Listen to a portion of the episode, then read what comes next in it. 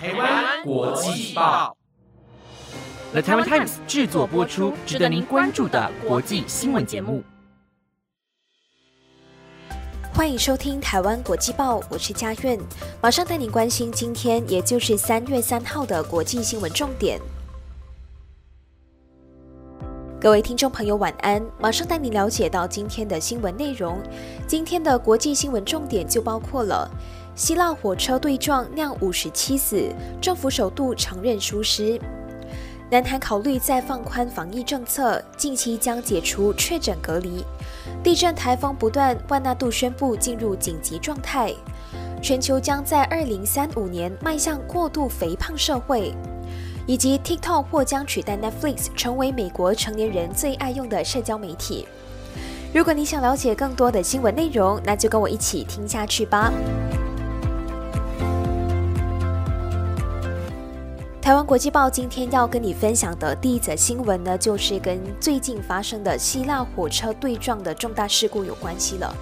那跟大家科普一下，希腊在前几天，也就是二月二十八号这一天呢，就发生了相当严重的火车对撞事故。那这个事故呢，它就导致了有五十七人不幸身亡，并且有六名的伤者，目前是必须要使用维生系统来继续维生的。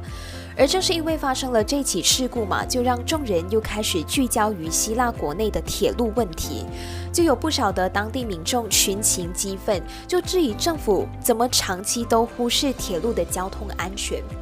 那在昨晚呢，更是有不少的这个抗议人士向位于雅典的希腊铁路公司投掷石块，但是随后呢，就遭到了这个镇暴警察发射催泪瓦斯驱散人群。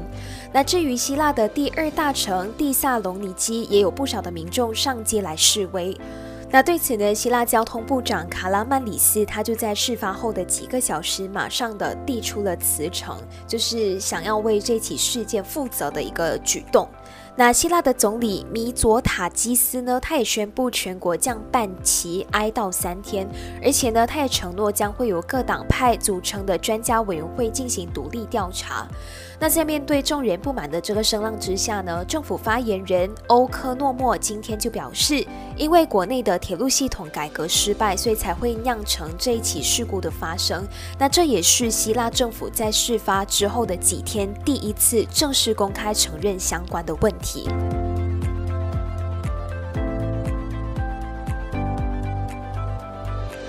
接下来要带你关心的就是跟新冠疫情还有防疫政策相关的消息了。那带大家来关注一下南韩的最新进展。随着南韩的新冠肺炎疫情逐渐的趋缓，再加上确诊者的规模是一天比一天还要少的，南韩的代表也就是南韩中央安全对策本部第一次长。保健福祉部长曹圭宏，他今天就表示，目前呢，他们正在考虑要解除南韩其余的防疫措施，像是包括下调新冠肺炎危机警报啊，下调传染病等级，解除确诊隔离七天义务，全面解除口罩佩戴义务等等的措施。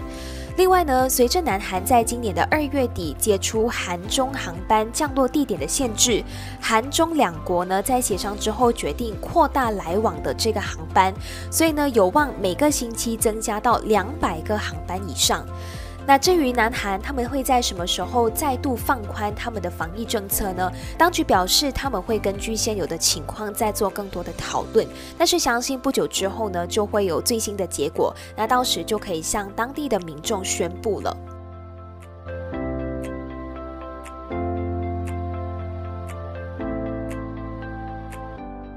接下来呢，要跟你跟进的是万纳度最近发生的天灾状况哦。根据法新社的报道，台风朱迪侵袭万纳度这个国家之后呢，正当当局正在清理道路跟恢复电线的同时，哎，万纳度的居民今天稍早又在受到两地地震的袭击，还被告知说大家需要躲避即将来袭的第二个台风，叫做凯文。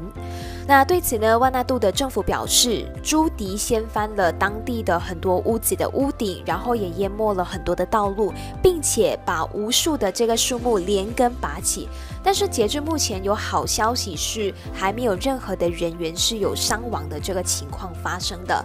那警方就说呢，首都维拉港的紧急疏散中心目前是还有上百人的，那部分的地区呢是已经停电长达两天了。巴纳度呢，他们在今天就发生了规模六点五的这个地震嘛，震央在主要岛屿桑托岛近海海底。之后呢，又发生了一场规模高达五点四的余震。然后两起地震呢，所幸就是没有任何的人员伤亡的报告，但是呢，离岛的情况目前依然是还不明朗的。对此呢，太平洋岛国万纳度就宣布说：“哎，为了大家的安全，今天国家就正式进入了一个紧急状态，而政府呢将会对接下来可能会发生的种种天灾严阵以待。那也希望万纳度的所有居民能够保护好自己，大家都要免受到这些天灾的袭击，大家都要好好的。”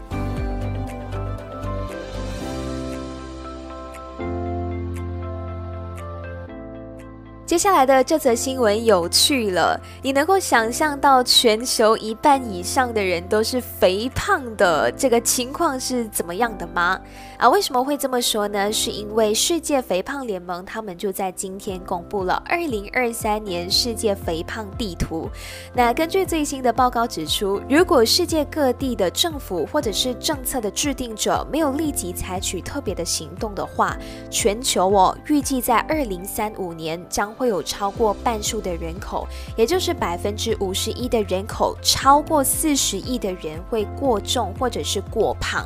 那特别是儿童以及那些低收入国家，他们的肥胖率会窜升的最快。而且这份报告也发现，未来几年预估肥胖人数增加最多的国家哦，几乎全部都落在亚洲跟非洲的低收入或中等收入国家。而且根据统计呢，二零二零年就是三年前吧，全球呢就有大约二十六亿人属于肥胖或者是过重，已经是占世界人口的百分之三十八了哦。所以呢，世界肥胖联盟的主席鲍尔他就认为说，哎，这些数据已经明摆在。前面给大家看了这一些呢，就是很明显的警告。他就劝请世界各国的政府，还有各个政策的制定者，应该要趁现在竭尽所能、尽其所能，就是避免将健康、社会与经济成本转嫁到年轻一代的身上。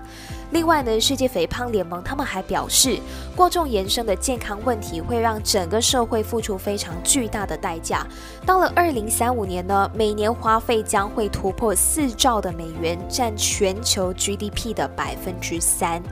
然而呢，这个报告作者群就指出，他们之所以会做这个二零二三年的世界肥胖地图呢，并不是要责怪任何人，而是呼吁各界要更加的关注与肥胖议题相关的社会环境跟生物的因素啦。不知不觉呢，就来到了今天的最后一则新闻的分享了。那在正式跟大家好好的聊聊最后一则新闻之前呢，想要先问问大家，诶，你也是 TikTok 的爱用者吗？我们都知道嘛，现在的科技正在非常迅速的发展当中，大众特别是年轻人对于短影音视频的喜爱跟他们的观看率也正在急速的上升当中。那根据一间市调机构，也就是内幕情报公司，他们在今天发布的一项报告就显示说，诶，美国成年人他们花在短影音分享应用程式 TikTok 的时间呢，已经逐渐逼近他们用于观看 Netflix 的时间了。而且值得一提的是，在美国，TikTok 它在两年前的使用量就已经早早超越了 YouTube，而且呢，在成年人这一族群当中呢，就持续以比 YouTube 更快的速度在急速的成长。报告当中也有仔细说明，现阶段二十五到五十四岁的美国成年人对于 TikTok 是特别容易上瘾的，并且预测说，今年美国成年用户每天平均花在 TikTok 的时间是将近五十六分钟的，一个人花五十六分钟每一天哦，仅仅就是比看 Netflix 的时间少六分钟而已。而导致 TikTok 的社群网络使用时间在最近几年急速增长的主要原因，就是因为新冠疫情 COVID-19 的爆发跟肆虐。那就让大众有机会把他们更多的时间都投入在观看这个短影音当中。那为了不要让当地的成年人更进一步的沉迷，甚至是上瘾于使用 TikTok，美国国会由共和党主导的众议院外交事务委员会，他们就在这个星期通过了贺阻美国科技敌国法案。但是呢，这项法案目前就收到了正反两面的不同反应。那以上就是今天的台湾国际报新闻内容，是由的台湾 Times 制作播出。不知道你对今天的哪一则新闻是更加的印象深刻的呢？如果你有任何想法的话，都欢迎你在 Apple Podcast 或者是 IG 来私讯我们哦。感谢大家的收听，我是佳苑，我们下次见，拜拜。